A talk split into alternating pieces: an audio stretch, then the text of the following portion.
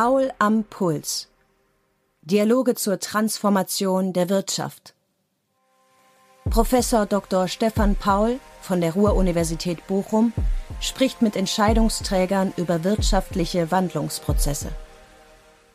Die Bedeutung des Online-Vertriebs hat durch die Corona-Pandemie noch einmal sprunghaft zugenommen. Ein besonders erfolgreiches Modell ist dabei im Modebereich das Curated Shopping. Mit Julia Bösch, Gründerin und CEO von Outfittery, habe ich über den Kern ihres Geschäftsmodells, die Personalisierung des Kundenerlebnisses, gesprochen. Aus meiner Sicht liegt es einfach daran, dass ähm, es ansonsten online keine Möglichkeit wirklich zur Beratung gibt. Das heißt, alle Online-Händler starten vom Sortiment.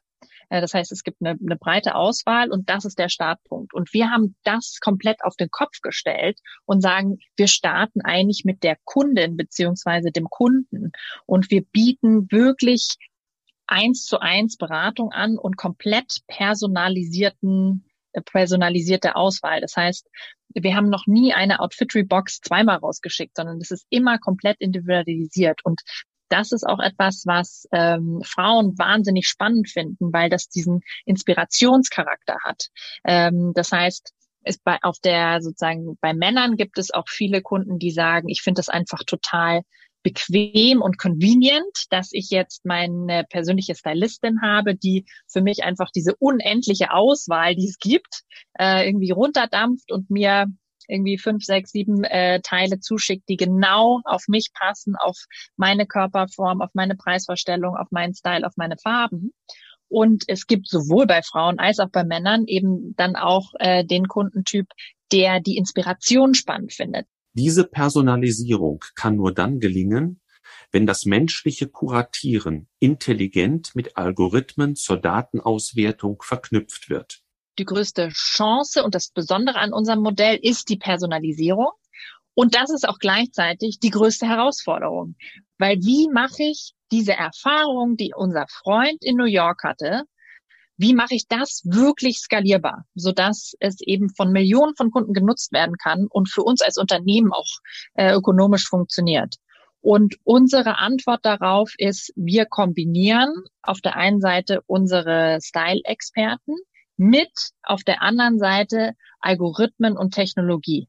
Ähm, und wir glauben eben, dass diese Kombination unseren Service, unsere Personalisierung skalierbar macht und auch dafür sorgt, dass wir immer, immer besser werden. Über den Zeitverlauf haben die Algorithmen immer mehr an Bedeutung gewonnen und sind natürlich immer besser geworden, je mehr Datenpunkte ähm, wir gesammelt haben. Und man kann auch sehen, dass durch diese algorithmische Steuerung haben wir ein Data Flywheel gebaut. Das heißt, umso mehr Kunden bei uns auf der Plattform sind, bei Outfitry, desto mehr Datenpunkte haben wir und desto besser wird auch unser Service und dementsprechend wieder mehr Kunden. Und wir können eben sehen, dass der Umsatz pro Kunde ähm, wird immer höher. Jedes Jahr steigern wir das um ungefähr zehn Prozent. Äh, und das kommt eben durch die Algorithmen und durch das Data Flywheel. Und dementsprechend, ja, es, es geht um die Kombination von beiden. Und das bedeutet übrigens auch, dass unsere Stylisten sich immer mehr wirklich auf die Kreativität fokussieren können und sich nicht so stark um den, um den, um den Prozess an sich kümmern müssen.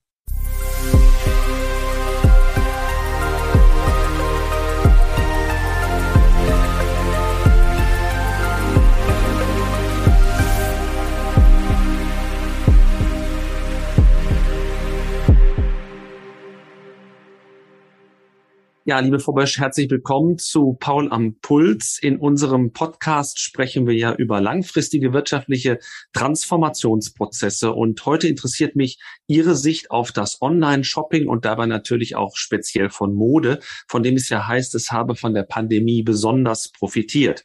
Aber fangen wir einmal ganz vorne an bei Ihrer Unternehmensstory kuratiertes Shopping. Was ist das genau? Wie kommt man da drauf? Und wie hoch ging Ihr Puls, als Ihnen das einfiel? Ja, vielen Dank äh, für die Einladung. Also kuratiertes Shopping ist im Endeffekt eine ganz neue Art, wie ich Online-Mode einkaufe. Und Die Inspiration dafür ähm, hatten meine Mitgründerin und ich in New York, äh, weil dort hat ein Freund von uns, ähm, der sehr gerne sozusagen gut gekleidet ist, aber gar keinen Spaß am Shopping hat, sich einen Personal Shopper geleistet.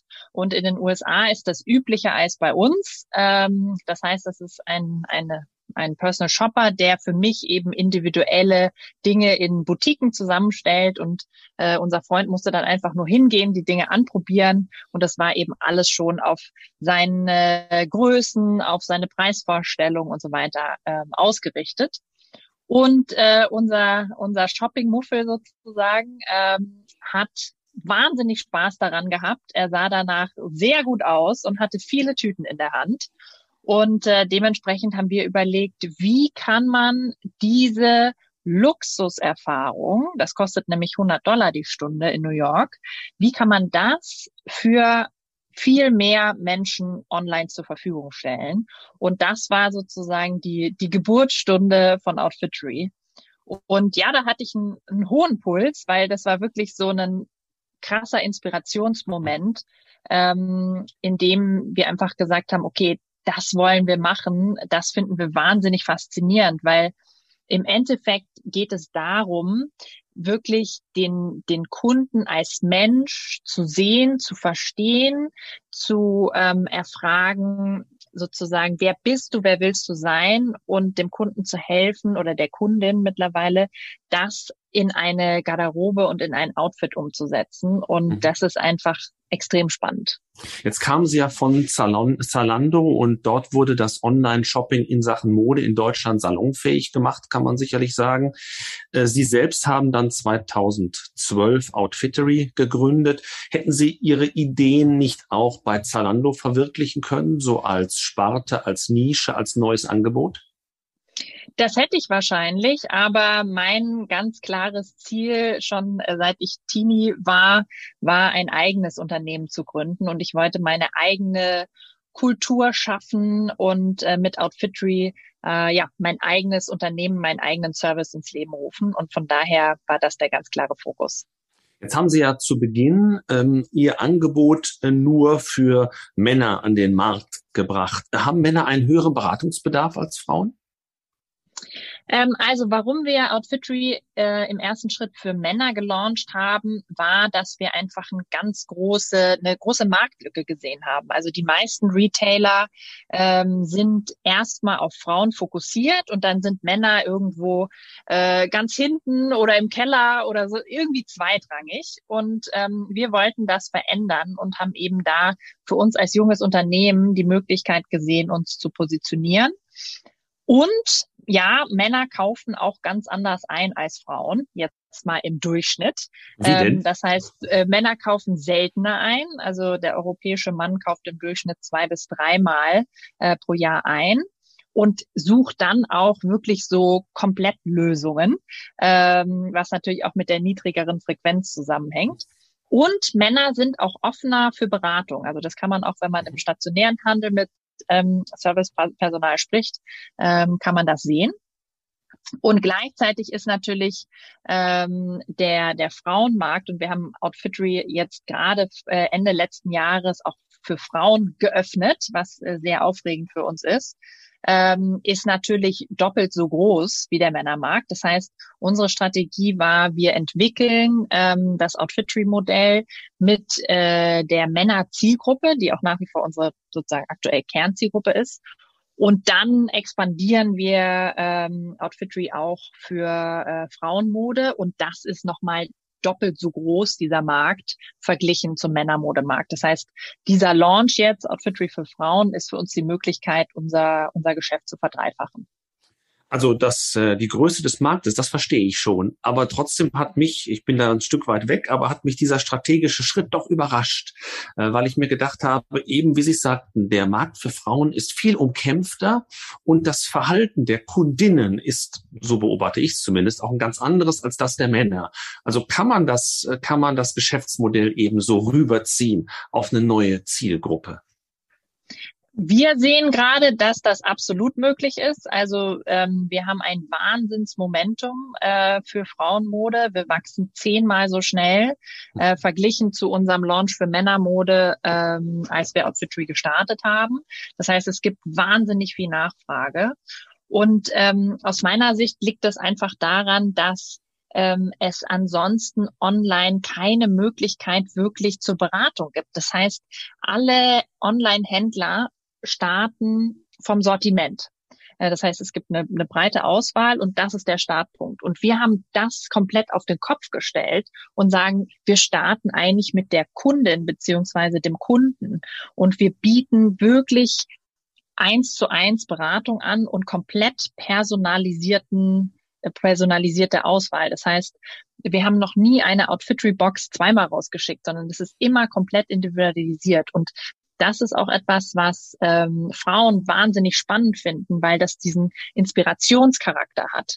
Ähm, das heißt, ist bei auf der sozusagen bei Männern gibt es auch viele Kunden, die sagen, ich finde das einfach total bequem und convenient, dass ich jetzt meine persönliche Stylistin habe, die für mich einfach diese unendliche Auswahl, die es gibt, äh, irgendwie runterdampft und mir irgendwie fünf, sechs, sieben äh, Teile zuschickt, die genau auf mich passen, auf meine Körperform, auf meine Preisvorstellung, auf meinen Style, auf meine Farben. Und es gibt sowohl bei Frauen als auch bei Männern eben dann auch äh, den Kundentyp, der die Inspiration spannend findet. Das heißt, das sind Kunden, die kennen ähm, ihren Stil, die wissen, welche Marken sie gerne tragen, ähm, aber die wünschen sich was Neues. Und gerade in der aktuellen Zeit ist es ein ganz großes Thema, dass Leute wieder Inspiration wollen. Und bei uns äh, finden sie eben einen Service, äh, wo viele Kunden dann sagen, Mensch, ihr habt mir da was empfohlen bei Outfitry. Das hätte ich selber im Laden oder im Online-Shop gar nicht in die Hand genommen. Und ich habe da auch ein ganz, ganz persönliches Beispiel. Als ich das e-, erste Mal endlich äh, auch selber Outfitry nutzen durfte, äh, kurz bevor wir sozusagen öffentlich live gegangen sind mit dem Service, hat mir mein ähm, Stylist Hugo einen Anzug ausgesucht. Und ähm, ich habe rotblonde Haare. Äh, das heißt, ich trage viel Blau und Grün, aber ich habe Rot immer komplett gemieden, weil ich dachte, das, das steht mir einfach nicht. Es gibt keinen Rotton, der, der für mich funktioniert. Und mein Stylist hat für mich einen pinken äh, so Koralltonmäßigen Anzug ausgesucht. Und ich dachte mir im ersten Moment, ach du Schreck. Und äh, dann habe ich den angezogen und habe gemerkt, boah, ich fühle mich total gut. Das sieht super aus, hätte ich nie erwartet. Und das sind genau die Momente, die wir eben Kundinnen und Kunden anbieten. Jetzt haben Sie die Bedeutung dieses persönlichen Elements ja auch nochmal unterstrichen, dieser menschlichen Kuratierung, wenn ich das so sagen darf. Aber ist es nicht so, dass im Zeitverlauf dann der Kundenbeziehung auch durch die vielen Daten, die man gewinnt und durch die stetige Verbesserung von Algorithmen man sich vorstellen kann, dass diese menschliche Kuratierung auch irgendwann obsolet wird? Ähm, obsolet wird sie aus unserer Sicht nicht, aber das ist eine, eine sehr gute Frage. Und zwar, also ich glaube, die größte, die größte Chance und das Besondere an unserem Modell ist die Personalisierung. Und das ist auch gleichzeitig die größte Herausforderung. Weil wie mache ich diese Erfahrung, die unser Freund in New York hatte, wie mache ich das wirklich skalierbar, sodass es eben von Millionen von Kunden genutzt werden kann und für uns als Unternehmen auch äh, ökonomisch funktioniert? Mhm. Und unsere Antwort darauf ist, wir kombinieren auf der einen Seite unsere Style-Experten mit auf der anderen Seite Algorithmen und Technologie. Ähm, und wir glauben eben, dass diese Kombination unseren Service, unsere Personalisierung skalierbar macht und auch dafür sorgt, dass wir immer, immer besser werden. Ähm, das heißt, die, die, äh, die Maschine oder die Algorithmen sind dafür verantwortlich, die mittlerweile Millionen und Abermillionen von Datenpunkten äh, zu verarbeiten. Wir haben mittlerweile schon eine Million Kunden in neun europäischen Märkten. Das heißt, da sind unendlich viele Datenpunkte. Und als ähm, ich bin manchmal selber noch äh, Stylistin, es ist für mich, wenn ein Kunde bei uns schon fünf Jahre kauft, es ist unmöglich, das ganze Feedback, was wir schon bekommen haben, in meinem Kopf zu verarbeiten. Ich brauche den Algorithmus, der mir sozusagen das vorfiltert und sagt, das sind die Teile, die für diesen Kunden, die für Herrn Paul eine hohe Behaltewahrscheinlichkeit haben oder eben nicht. Ähm, und und äh, das, das ist die, der Algorithmus-Teil. Wir haben mittlerweile 20 Algorithmen, die unsere Customer Experience steuern. Und auf der anderen Seite haben wir die äh, Stylisten, die eben auch dieses menschliche Interface bilden. Das heißt, ich kann mit meinem Stylisten, wenn ich möchte, auch telefonieren, ich kann chatten, ich kann E-Mails schreiben.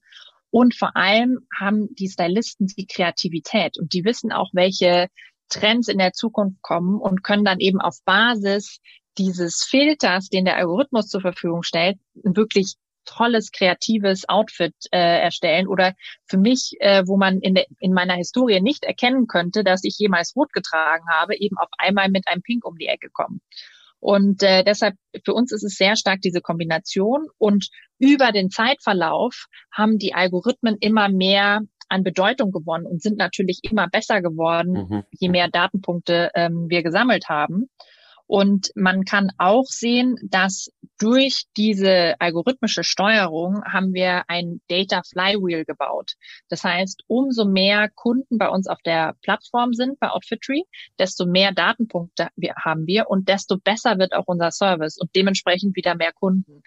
Und wir können eben sehen, dass der Umsatz pro Kunde ähm, wird immer höher. Jedes Jahr steigern wir das um ungefähr zehn Prozent. Äh, und das kommt eben durch die Algorithmen und durch das Data Flywheel. Und dementsprechend, ja, es, es geht um die Kombination von beiden. Und das bedeutet übrigens auch, dass unsere Stylisten sich immer mehr wirklich auf die Kreativität fokussieren können und sich nicht so stark um den, um den, um den Prozess an sich kümmern müssen. Wie lang binden Sie Ihre Kunden im Durchschnitt, wäre eine Frage. Und die zweite, was kostet eine Neukundengewinnung?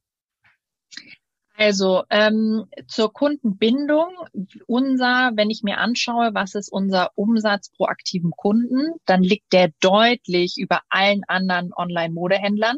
Ähm, einfach durch diese Personalisierung und durch die langfristige Beziehung, die wir aufbauen. Und ähm, ein Teil davon ist, dass äh, Kunden bei uns wählen können, ob sie sozusagen on demand kaufen wollen oder als Abo. Ähm, das heißt, ich kann als Kunde sagen, ich möchte alle zwei, drei oder sechs Monate einen neuen Vorschlag von Outfitry bekommen. Und ähm, über 40 Prozent unserer Kunden entscheiden sich für dieses äh, regelmäßige Abo, was wir Autopilot nennen. Und das allein bildet natürlich eine ganz starke Beziehung oder ist ehrlicherweise ein, ein Ausdruck äh, einer wahnsinnigen Loyalität von Kundenseite, ähm, weil das ist ja schon ein Commitment zu sagen, ich möchte wirklich äh, sehr regelmäßig und langfristig äh, mit euch zusammenarbeiten. Das heißt, die Kunden bleiben Jahre. Ja. Und die Neukundengewinnung, wie aufwendig ist die? Also auf der Neukundengewinnungsseite ähm, haben wir also unser größter Kanal, um Neukunden zu gewinnen, ist Weiterempfehlung. Das heißt, Kunden, die glücklich sind und das weiterempfehlen, das treibt auch gerade unsere sehr schnelle Expansion von äh, Outfitry für Frauen. Und dann haben wir natürlich einen ganz diversifizierten Marketing-Mix mittlerweile von äh, auch traditionellen Ka ähm, Kanälen wie ein, ein TV zum Beispiel und dann natürlich die komplette Palette der, der digitalen Kanäle. Und wir, wir steuern das so, dass wir sagen, ein Kunde soll innerhalb der ersten sechs Monate äh, profitabel sein. Und wir wissen ganz mhm. genau, wenn ein Kunde sozusagen bei uns auf die Plattform kommt, können wir schon anhand des, des Verhaltens mit dem Service, der Interaktion, können wir sehr genau vorhersagen, wie viel wird dieser Kunde wahrscheinlich ausgeben, wie lange wird er loyal sein und dementsprechend oh können wir, können wir diesen Preis ganz individuell pro Kunde festlegen. Jetzt sind Sie neben Deutschland ja auch noch in acht weiteren europäischen Ländern aktiv. Gibt es markante Unterschiede im Einkaufsverhalten der Kunden in diesen Ländern? Ja, die gibt es schon, auf jeden Fall. Ähm, also es gibt erstens mal Unterschiede im, im Sortiment. Also modetechnisch sind äh, zum Beispiel die, wenn man es allein mal von den Farben her anschaut, in Schweden verkaufen wir sehr viel dunkelblau, grau, schwarz. Ähm, und im, im Gegensatz dazu in Holland ist es wahnsinnig bunt. Also die Holländer mhm. lieben auch ihre äh, Nationalfarbe. Also da gibt es definitiv Unterschiede. Es gibt auch Unterschiede in den, in den Größenverläufen. Also äh, Holländer haben zum Beispiel die größten Füße in Europa. Äh, und äh, in Frankreich hat man sehr viel kleinere Größen. Ähm, da gibt es natürlich Unterschiede. Und es gibt auch Unterschiede, wie Abo-Modelle zum Beispiel gesehen werden. In Deutschland ist der Kunde da immer noch im, im Verhältnis zu anderen Märkten zurückhaltend. Gibt es eigentlich diese Unterschiede auch innerhalb Deutschlands? Dieses äh, unterschiedliche äh, Einkaufsverhalten oder Schwerpunkte im Sortiment? Auf jeden Fall gibt es unterschiedliche Styles zwischen den, mhm. den verschiedenen Städten. Ja, da könnten Aha. wir äh, trotz große, aller, dicke Bücher veröffentlichen. Trotz aller Mobilität und Globalisierung ist das aber interessant, dass das trotzdem kulturell scheinbar noch anders, anders verhaftet ist. Aber diese vielen Daten, die Sie eben im Zeitverlauf sammeln, sind ja nicht nur für Sie interessant und wertvoll, sondern ich könnte mir vorstellen, dass sie auch für viele Hersteller von Mode sehr, sehr interessant äh, sind. Ähm, verkaufen Sie die auch? Also das ist ein, ein sehr, sehr spannender Punkt. Ähm, die, die Insights, die wir unsere, über unsere Kunden haben, sind so tief und so genau und so detailliert, das hat niemand anders im Markt. Und was wir ähm, gemacht haben, weil wir diese Kundeninsights haben und weil wir auch dann dadurch identifizieren konnten, es gibt einfach Lücken im Sortiment. Es gibt Produkte, die sind auf dem Markt nicht verfügbar. Wir wissen aber, dass Kunden sich das wünschen. Deshalb haben wir auch angefangen, unsere eigenen exklusiven Marken selbst zu produzieren mhm. auf Basis ähm, dieser, dieser Kundeninsights. Und diese, diese Eigenmarken sind unglaublich erfolgreich. Ähm, die sind sozusagen auf demselben Preisniveau wie, wie äh, jetzt äh, unsere normalen Marken. Also es geht nicht darum, das, das preislich zu unterbieten, sondern wir, wir bieten da ganz tolle in Europa produzierte Qualität an und wissen eben ganz genau, was muss am Schnitt gemacht werden, welches Detail würden sich Kunden eigentlich wünschen, wo sollte äh, die Hose sehr viel bequemer sitzen, als es bei anderen Modellen aktuell der Fall ist. Und ähm, ja, dementsprechend die, die Daten sind sehr mächtig und wir können uns in Zukunft auch vorstellen, natürlich sozusagen unter Einhaltung aller äh, GDPR-Maßnahmen, das auch unseren Partner zur Verfügung zu stellen, weil am Ende ist unser Interesse, wir wollen Kunden den besten Service anbieten können, die tollsten Produkte. Und wenn wir unseren Markenpartnern helfen können, in ihrer Kollektionsentwicklung äh, besser zu werden, genauer zu werden, schneller zu werden, dann würden wir das sehr gerne tun. Und ist der Vorsprung jetzt schon so groß, dass Sie auch keine Angst haben müssten, dass andere große, zum Beispiel Modeketten, Bekleidungsunternehmen, ebenfalls in ihren Markt einsteigen und das kuratierte Shopping anbieten? Also das ist schon passiert. Also Pieck und Kloppenburg hat es angeboten, Bräuninger hat es angeboten. Ähm, und äh, im ersten Moment, glaube ich, sieht es für einen äh, Modehändler einfach aus, weil man hat schon die Komponenten, man hat die Ware, man hat Kunden, man hat ähm, das Servicepersonal. Aber die Skalierung ist eben äh, das Herausfordernde und da brauche ich eben die, die technologische Komponente und die Algorithmen, über die wir vorhin gesprochen haben. Und dementsprechend ähm, haben auch beide äh, Marktteilnehmer, über die ich gerade gesprochen habe, das mittlerweile eingestellt. Die könnten höchstens Sie aufkaufen wollen. Ja, das könnten die ja. aber wahrscheinlich ist der Preis relativ hoch. Vielleicht kommen wir gleich nochmal dazu, aber ich wollte noch einen anderen großen Trend hinterfragen, der in unseren Transformationsgesprächen immer eine wichtige Rolle spielt. Das ist der der Nachhaltigkeit. Und ähm, genauso wie in den Lieferketten und bei jedem einzelnen Hersteller das eine Rolle spielt, so bei Ihnen ja auch. Der Trend geht, glaube ich, zu nachhaltig produzierten, langlebigen Kleidungsstücken. Stellen Sie das auch in Ihrem Sortiment fest? Absolut. Also das Thema Nachhaltigkeit ist mir wirklich eine Herzensangelegenheit und wir sind natürlich in der Industrie unterwegs, äh, die ein großer ähm, ja, einen großen Teil zum, zum CO2-Ausstoß auf diesem Planeten machen und dementsprechend haben wir auch einen großen Hebel. Und eine der dramatischsten Statistiken aus meiner Sicht ist, wenn man darauf schaut, wie oft werden eigentlich Teile, die gekauft werden, getragen. Und äh, die, die Statistik sagt, dass leider 20 bis 30 Prozent der Teile nie getragen werden. Das heißt, es sind einfach nur Schrankleichen. Und im Durchschnitt die Teile, die getragen werden, werden siebenmal getragen. Und das ist einfach krass und das, das wird sozusagen immer kürzer, getrieben durch Fast Fashion. Und das muss sich, das muss sich verändern. Und unser Anspruch ähm, von, vom sozusagen Modell her ist ja, wir wollen unseren Kundinnen und Kunden helfen, Teile leichter und schneller zu finden, die sie lieben werden. Also das neue, den neuen Lieblingspulli, die neue Lieblingshose.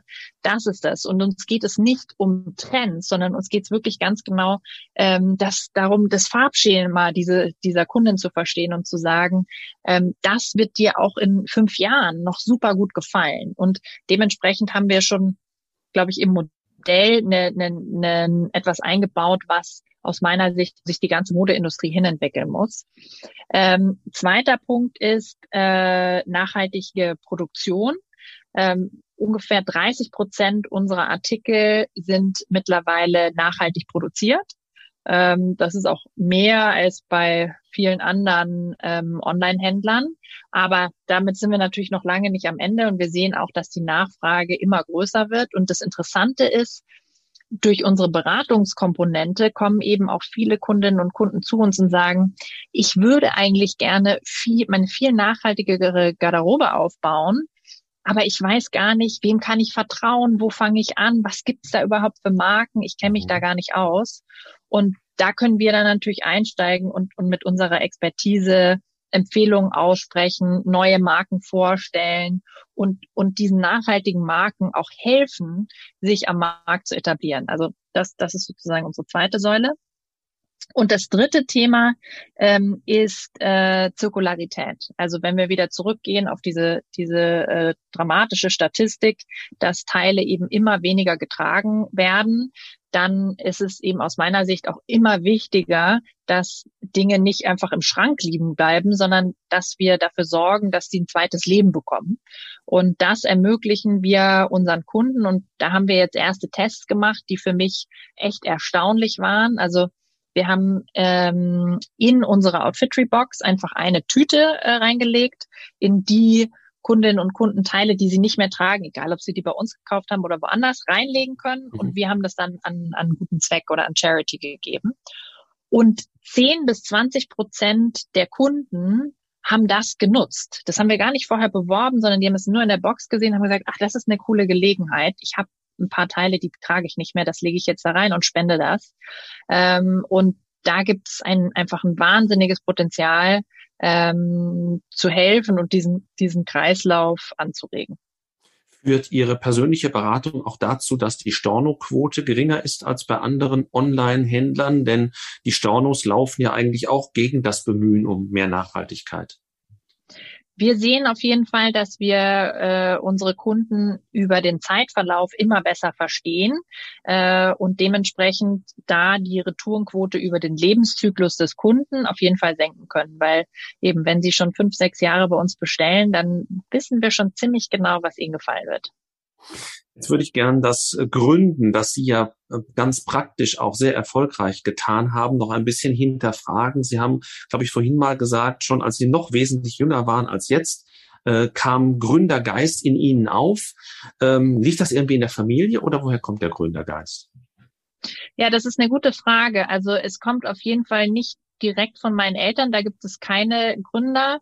Äh, mein Opa hat tatsächlich in Österreich eine eine Skistockfirma aufgebaut.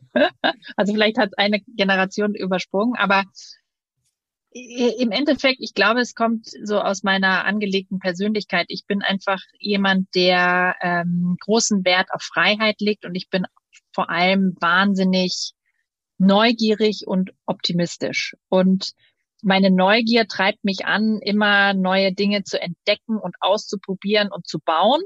Und ähm, in vielen Fällen ähm, falle ich dann da auch auf die Nase oder irgendwelche äh, Katastrophen passieren. Und mein Optimismus hilft mir dann, diese Probleme wieder aus dem Weg zu räumen.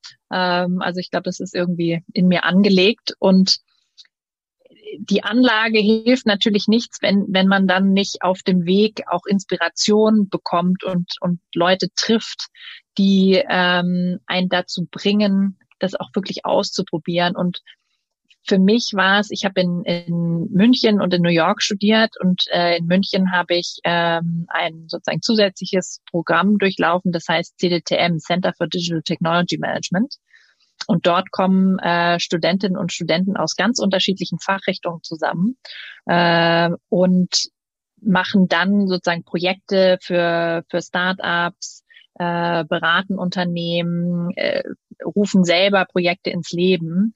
Und das war für mich so der, der zündende Punkt, wo ich einfach von vielen Menschen auch äh, umgeben war, die alle was bauen wollten, was erreichen wollten, neugierig waren. Und ähm, das war für mich ein Riesenkatalysator. Und ja, der, der, der zweite Punkt dann auch, äh, eben nach Berlin zu kommen, äh, auch für Zalando zu arbeiten, einfach zu sehen, ähm, wie fühlt sich das an? Und dort habe ich definitiv die, die Angst vor der Geschwindigkeit verloren. Ja, das vielleicht nochmal aufgreifend. Es ist dann ja tatsächlich rasant bergauf gegangen. Wenn ich es richtig gelesen habe, beschäftigen Sie mehr als 350 Mitarbeiter, Mitarbeiterinnen, machen einen Umsatz von über 100 Millionen Euro. Äh, ich kann mir aber vorstellen, Ihre persönliche Rolle hat sich im Laufe der Zeit sehr stark verändert, muss sich auch noch weiter verändern. Sie können eben an den operativen Dingen nicht mehr so dran sein. Können Sie so zwei, drei zentrale Veränderungen auch in Ihrem eigenen Tun beschreiben? Ja, absolut. Also meine Rolle hat sich ganz dramatisch verändert und ich würde auch sagen, ähm, das, was äh, mir so Spaß macht auch an Outfittery, ist, dass ich jedes Jahr einen komplett neuen Job habe, weil sich die Dinge eben so verändern und weil sich auch, auch die Anforderungen an meine Rolle verändert. Aber also ganz am Anfang, als wir Outfittery gestartet haben, war mein Job, ich war Stylistin, sicherlich nicht die beste bis die schlechteste jeweils in der Outfittery-Historie, aber mittlerweile haben wir tolle Expertinnen, die das sehr viel besser können. Ähm, ich habe äh, sozusagen die Logistik gemacht, Boxen gepackt, retourniert, äh, einfach geguckt, dass wir für alles irgendwelche Hacks finden und äh, irgendwie den Kopf über Wasser halten, also sehr, sehr operativ. Ähm, und mittlerweile habe ich eben ein ganz tolles Executive Team äh, mit sehr senioren, erfahrenen äh, auch Managern, von denen ich lerne. Also von daher, das hat sich, hat sich wahnsinnig verändert und das ist auch als, als Gründer eine der Hauptherausforderungen, wenn mein Unternehmen um 100 Prozent wächst, dann muss ich auch als Person, als, als Persönlichkeit um 100 Prozent wachsen. Beziehungsweise ich würde es andersrum sagen, wenn ich möchte, dass mein Unternehmen um 100 Prozent wächst, muss ich als Persönlichkeit um 100 Prozent wachsen. Und das ist ähm, ja eine, eine ganz, ganz große Herausforderung, wo ich auch jedem jeder Gründerin, jedem Gründer raten würde, wirklich von Anfang an auch äh, einen Coach mit an die Seite zu nehmen und sich wirklich zu überlegen, wie, wie investiere ich nicht nur in die, in die Firma, in meine Mitarbeiter, sondern vor allem auch in mich selbst, in meine Entwicklung. Mhm. Und äh, apropos Wachstum, äh, zurück zum Anfang. Äh, ist es nun tatsächlich so, dass Corona einen starken Einfluss auf Ihr Business gehabt hat? Und glauben Sie, dass die Veränderungen im Kundenverhalten, die wir in den letzten zwei Jahren gesehen haben, dass die von Dauer sein werden? Ja, ich glaube auf jeden Fall, dass das von Dauer sein wird. Äh, wir haben ja einen wahnsinnigen Sprung gesehen. Also die der Online-Anteil im Modehandel ist von äh, 20 auf 30 Prozent angesprungen in wenigen Wochen. Mhm. Ähm, und das, das wird aus meiner Sicht so bleiben, beziehungsweise man geht aktuell davon aus, dass bis 2030 ähm, das auf 50 Prozent ansteigen wird. Ähm, und ich glaube einfach, viele haben das jetzt zum ersten Mal ausprobiert und haben auch die Vorteile des Onlinehandels erkannt. Gleichzeitig ist es so, dass natürlich der Onlinehandel zu größten Teilen aktuell noch vor allem gebaut ist für eine Erfahrung, wo ich sage, okay, ich weiß genau, was für ein Produkt ich möchte. Ich muss jetzt eigentlich nur mehr finden, wo kriege ich das zu einem guten Preis und, und schnell geliefert. Und was aus meiner Sicht total fehlt, ist eben dieses diese Inspirationserfahrung, also wie man äh, sozusagen sonst im, im stationären Handel bummeln gegangen ist und sich einfach inspirieren hat lassen, ähm, das hat bisher gefehlt und und ähm, da haben wir äh, mit Outfittery eben eine, glaube ich, sehr gute Positionierung, das anbieten zu können, auch online. Und die langfristige Vision für Outfittery nach diesem starken Wachstum, wo liegt die? Das wäre mal eine Frage. Und die zweite, man kann sich ja gut vorstellen, dass man das, was Sie tun, im Kern des Geschäftsmodells auch auf andere Branchen überträgt. Also persönlich beraten und dann sozusagen hinten dran im Backoffice ist der Algorithmus. Das lässt sich ja auf viele Konsumgüterindustrien, aber auch Dienstleistungsindustrien eigentlich gut übertragen. Und da liegt es ja nahe, dass Sie vielleicht auch in andere Branchen nochmal reingehen könnten. Vielleicht verraten Sie uns, ob Sie da auch eine Idee haben. Ja, sehr gerne.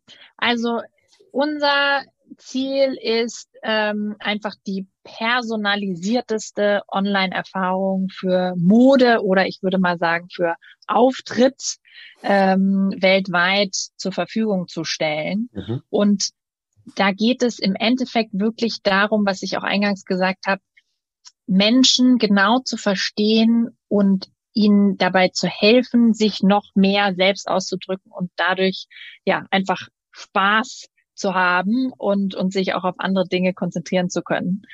Und ähm, für uns ist das sozusagen der, der, der Brandrahmen für Outfitry ist, da geht es wirklich um Auftritt. Das heißt, ähm, wir können uns auch Dinge vorstellen, wie Beauty noch dazu zu nehmen oder mhm. äh, Grooming, Accessoires, äh, solche Themen. Und vor allen Dingen ähm, wollen wir auch für die ganze Familie da sein. Das heißt, wir haben mit Männern begonnen, wir haben jetzt Frauen dazu genommen, wir werden in Zukunft auch Kinder mit anbieten, um wirklich sozusagen die ganze ganze Familie bedienen zu können.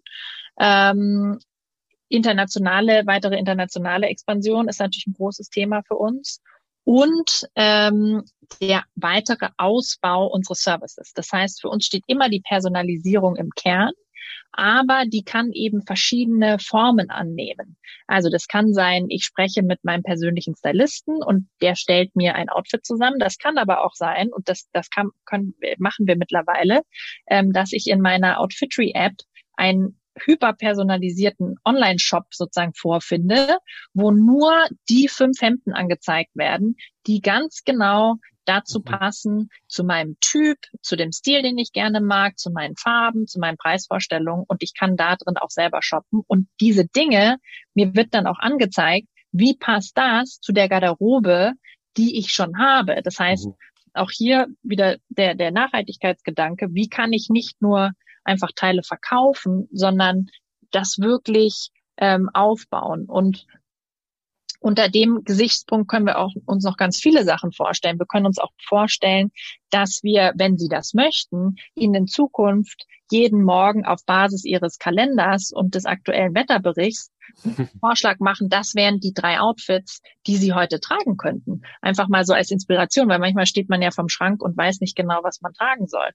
Ähm, und ja, das, das sind alles Themen, die uns beschäftigen und da gibt's noch ganz viel zu tun und letzter Satz vielleicht dazu, ähm, wenn wir vergleichen, wie viel Kunden schon ähm, in sozusagen das Modell des Curated Shoppings migriert sind äh, oder das schon ausprobiert haben in Europa versus USA, dann gibt es da einen Wahnsinnsunterschied. Also in USA äh, gibt es Unternehmen, die zwei, drei Milliarden Umsatz schon machen äh, und verglichen damit, wir sind der europäische Marktführer und sind bei 100 Millionen. Also da ist noch enorm viel Potenzial und wir gehen eben davon aus, dass Konsumenten in Europa sich genau in die gleiche Richtung entwickeln werden. Aber wenn Sie gesagt haben, globaler Marktführer, dann wollen Sie diese Großen ja auch irgendwann angreifen. Klar, sonst wäre es ja langweilig. Aber dann müssen Sie auch irgendwas haben, besser machen, was die nicht tun. Worin könnte das denn liegen? Ich glaube, wir sind ähm, als Europäer haben wir einen Vorteil. Und zwar, wir ähm, müssen immer ein System bauen, was schon direkt für ganz unterschiedliche Länder und Kulturen funktioniert. Mhm. Und wir haben diese Flexibilität im mhm. System, äh, die uns eben eine, eine globale Expansion sehr viel leichter macht. Ja. Hohe Geschwindigkeit, die Sie beschrieben haben, immer wieder flexibel zu sein, erfordert schnelle, mitunter wahrscheinlich auch radikale Entscheidungen unter Unsicherheit. Ähm, wie stellt man als Chefin sicher, dass alle Beschäftigten auch diesen Weg mitgehen, immer wissen, was sozusagen schon die nächsten Schritte sind, die Sie schon in Ihrem Kopf haben? Äh, wie kann man das in die Unternehmenskultur auch integrieren? Ja, ganz wichtiger, wichtiger Punkt. Also was wir bei Outfitry machen, ist im Endeffekt Pionierarbeit. Also wir können nicht äh, das einfach von einer anderen Industrie oder von einem anderen Unternehmen uns abschauen, sondern wir müssen das selbst erfinden. Was, was ist die perfekte Kundenerfahrung? Äh, wie expandieren wir und so weiter? Und dementsprechend ist für uns das Wichtigste, ähm, ganz transparent miteinander zu sein im Team und eine sehr offene Feedback-Kultur zu haben, weil das ermöglicht es uns eben schnelle Feedback-Loops zu haben und schnell miteinander voneinander zu lernen. Und das ist der, der, der Kern unserer Kultur. Ähm, wir nennen das oder wir, wir folgen dem Konzept des Radical Candors. Ähm, das heißt radikale Offenheit verbunden mit einer ganz starken Empathie. Das heißt, wir teilen ähm, Meinungen und, und Feedback zueinander radikal offen, aber immer mit dem empathischen Ziel, den anderen und uns als Team besser zu machen. Also es geht nicht darum, einfach nur irgendeine brutale Wahrheit äh, rauszuknallen ähm, und, und andere damit zu verletzen, sondern ähm, eben zusammen zu lernen und, und besser zu werden.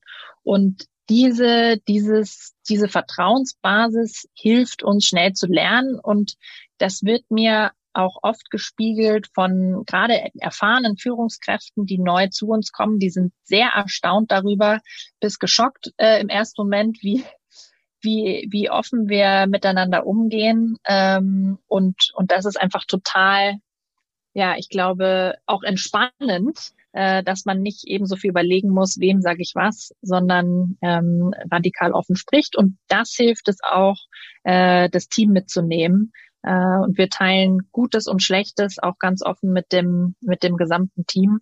Und ich habe damit nur, nur positive Erfahrungen gemacht. Bedeutet das, dass Sie bei Ihrem Personalbestand eine ähnliche Stabilität haben wie im Kundenbestand, also eine relativ geringe Fluktuation? Ähm, also wir haben auch eine hohe Loyalität im Team. Gleichzeitig sind wir in einem Bereich unterwegs, der natürlich sehr kompetitiv ist. Also da müssen wir uns nichts vormachen. Äh, Im Tech-Bereich oder mhm. ähm, Data Science, das ist natürlich ein wahnsinnig kompetitiver Markt und da stehen wir genauso im Wettbewerb äh, wie andere Unternehmen auch. Woher kommen denn eigentlich Ihre Mitarbeiterinnen und Mitarbeiter, die man dann auch am Telefon äh, äh, tatsächlich erleben kann? Also diejenigen, die beraten Ihre Stylisten. Ähm, sind das äh, sind das Berufsanfänger? Sind oder aus welchen Berufen kommen die? Wo werben Sie die an? Ja, sehr gute Frage. Also wir haben ähm, da wirkliche Experten, die entweder zum Beispiel Mode studiert haben mhm. oder die im stationären Handel gearbeitet haben, ganz mhm. oft. Und da wird ja eher Service oder wurde schon über die letzten Jahre Service eher zurückgefahren. Und äh, die bekommen bei uns eben die Möglichkeit, eine wirkliche Kundenbeziehung aufzubauen, Kundenfeedback mhm. zu bekommen. Und ja. das zieht die an, äh, zu uns zu kommen. Und äh, das, sind auch für mich immer so die, die schönsten Geschichten zu sehen, ja, was für tolle E-Mails und Nachrichten äh, dann unsere Stylisten bekommen von Kunden bis hin zu, wir hatten schon große Geschenkkörbe und Blumensträuße. Ähm, und das ist natürlich was, was einfach wahnsinnig Spaß macht, diese, diese Beziehung zu Kunden haben zu können und sich auch in die reinversetzen zu können. Und dementsprechend im, im Recruiting ist für uns wichtig die, die Modeexpertise, aber vor allem auch, ähm, dass die Person sich gut in andere Menschen reinversetzen kann. Dann könnte man ja fast darüber nachdenken, irgendwann nach dem ganzen Online-Vertriebsweg auch mal was Stationäres zusätzlich aufzubauen. Da gibt es in den USA ja auch Beispiele, Amazon zum Beispiel, äh, weil dann haben sie diese, können sie diese persönliche Beziehung, die sie online geknüpft haben, ja tatsächlich in der realen Welt nochmal verstärken. Absolut. Also das ist, das ist definitiv spannend, ähm, um, um da den Kontakt nochmal, wie Sie sagen, zu intensivivieren oder man kann auch ganz anders zu, zu zeigen in, in, in den Großstädten genau. wahrscheinlich genau. überwiegen mit ein paar Flex-Stores. Ja, ja. Ist zumindest vorstellbar. Das ist absolut vorstellbar, ja. Mhm. Jetzt vielleicht zum Gründen noch eine Frage, nämlich ähm, Sie haben gesagt, Sie haben in den USA äh, studiert zeitweise. Äh, Gibt es dort, was ja manchmal so vielleicht auch ein bisschen klischeehaft gesagt wird, eine andere Gründermentalität als in Deutschland? Also ich kann das nur beurteilen von meiner ganz eigenen Erfahrung, die ja jetzt auch schon ein paar Jahre her ist, dass ich dort war. Aber für mich war nicht nur diese Erfahrung mit dem Personal Shopper eine absolute Inspiration, sondern auch dieses Can-Do-Mindset. Also es war einfach durch dieses Gefühl von alles ist möglich, alle sozusagen äh, Mitstudenten, die ich dort hatte, ähm, ja, haben einfach gemacht, an was sie geglaubt haben und das umgesetzt. Und das ist schon schon ein Unterschied und äh, ein, ein großes Denken, ähm, was ich mir in Europa immer noch mehr wünschen würde. Gibt es einen Fehler, von dem Sie sagen, das sollte man als Gründer oder Gründerin unbedingt vermeiden? Oder muss man, muss man halt gewisse Fehler machen? Also ich glaube, man muss ganz viele Fehler machen und ähm, ich mache jeden Tag Fehler, auch große Fehler, nach wie vor. Ich glaube, das ist einfach der Beweis dafür, dass wir uns äh, schnell bewegen, viel ausprobieren. Äh, das heißt auch, wir machen viele Fehler ständig. Äh, das Wichtige ist einfach nur, dass wir aus den Fehlern lernen und nicht den gleichen Fehler wieder machen. Ansonsten ja, äh, ist, ist das ganz normal. Ähm, was ich als Tipp ähm, mitgeben würde, ist, ist auf jeden Fall dieses, sich früh genug auch um sich selbst und seine eigene Entwicklung zu kümmern mhm. und darin zu investieren. Also das ist schon was, ähm, da hätte ich mir mein eigenes Leben und das meines Teams leichter machen können in den, in den Anfangsjahren, ähm, wenn ich das schon mehr verstanden hätte ähm, und, und mehr da investiert hätte. Und der zweite Punkt ist, ähm, wir haben dann irgendwann angefangen, auch eben erfahrene Führungskräfte mit an Bord zu holen. Und ich glaube, gerade wenn man jung gründet und zum ersten Mal gründet, ähm, hätte ich das jetzt im Rückblick noch früher machen sollen, äh, weil ich von diesen, diesen erfahrenen Führungskräften einfach auch selber wahnsinnig viel gelernt habe. Jetzt fragen manche Studierende eben auch, ähm, welche Eigenschaften und Persönlichkeitsmerkmale braucht man, um im Berufsleben der Zukunft zu bestehen? Was würden Sie da benennen? Also ich glaube, ähm, es ist einfach der, der, die Geschwindigkeit der Veränderung nimmt ja stetig zu. Das heißt, ähm, es geht, glaube ich, weniger um ein bestimmtes Wissen, sondern um eine Einstellung und ein Mindset und, und, und Werte. Und ich glaube, was total hilft, ist, ist äh, eine Neugier, immer wieder Neues erfahren zu wollen, zu lernen, ausprobieren zu wollen. Ähm, das hilft total. Ähm, ich glaube, mutig zu sein, ähm, das zu verfolgen, was, was man sich im Innersten wünscht, ist super wichtig, weil da werde ich auch stark sein, da werde ich Kraft haben, da werde ich Energie entfalten, das werden auch andere merken. Und dann, dann auch einen, damit gepaart ein, ein Durchhaltevermögen, weil egal ob das jetzt eine Gründung ist oder ähm, ein anderer Karriereweg, den ich wähle, es werden ganz viele Felsbrocken auf meine Straße fallen. Äh, und die wegzuräumen ist einfach Teil, Teil der Erfahrung und daran werde ich auch stärker. Komme ich jetzt schon zum letzten Punkt. Wir haben viel über neue Geschäftsmodelle, über Transformation zusammen gesprochen. Und ganz am Schluss steht immer eine Satzergänzung. Wenn es also einen Satz gäbe, der würde beginnen mit Transformation und dann käme ein Gedankenstrich. Wie würden Sie den ergänzen? Transformation ist etwas, das man genießen sollte. Das ist, glaube ich, zum ersten Mal, dass wir das gehört haben. Und äh, nicht nur dafür, liebe Frau Bösch, bin ich Ihnen sehr, sehr dankbar. Herzlichen Dank, dass Sie uns Ihre Zeit heute geschenkt haben, dass wir Ihren Puls fühlen durften. Und bei manchen Themen, das merkte man, geht er besonders hoch. Aber das spricht ja auch dafür, dass Sie noch so mit, mit Herz äh, bei den Dingen sind, die Sie machen. Und das finde ich immer toll. Das war ja auch Ihr Tipp an alle, tue das, was dir Spaß macht, denn dann bist du gut. Ich bedanke mich nochmal, wünsche Ihnen für Ihr Business, aber auch für Sie persönlich alles Gute. Vielen Dank, Herr Paul. Hat sehr viel Spaß gemacht. Danke gleichfalls. Tschüss.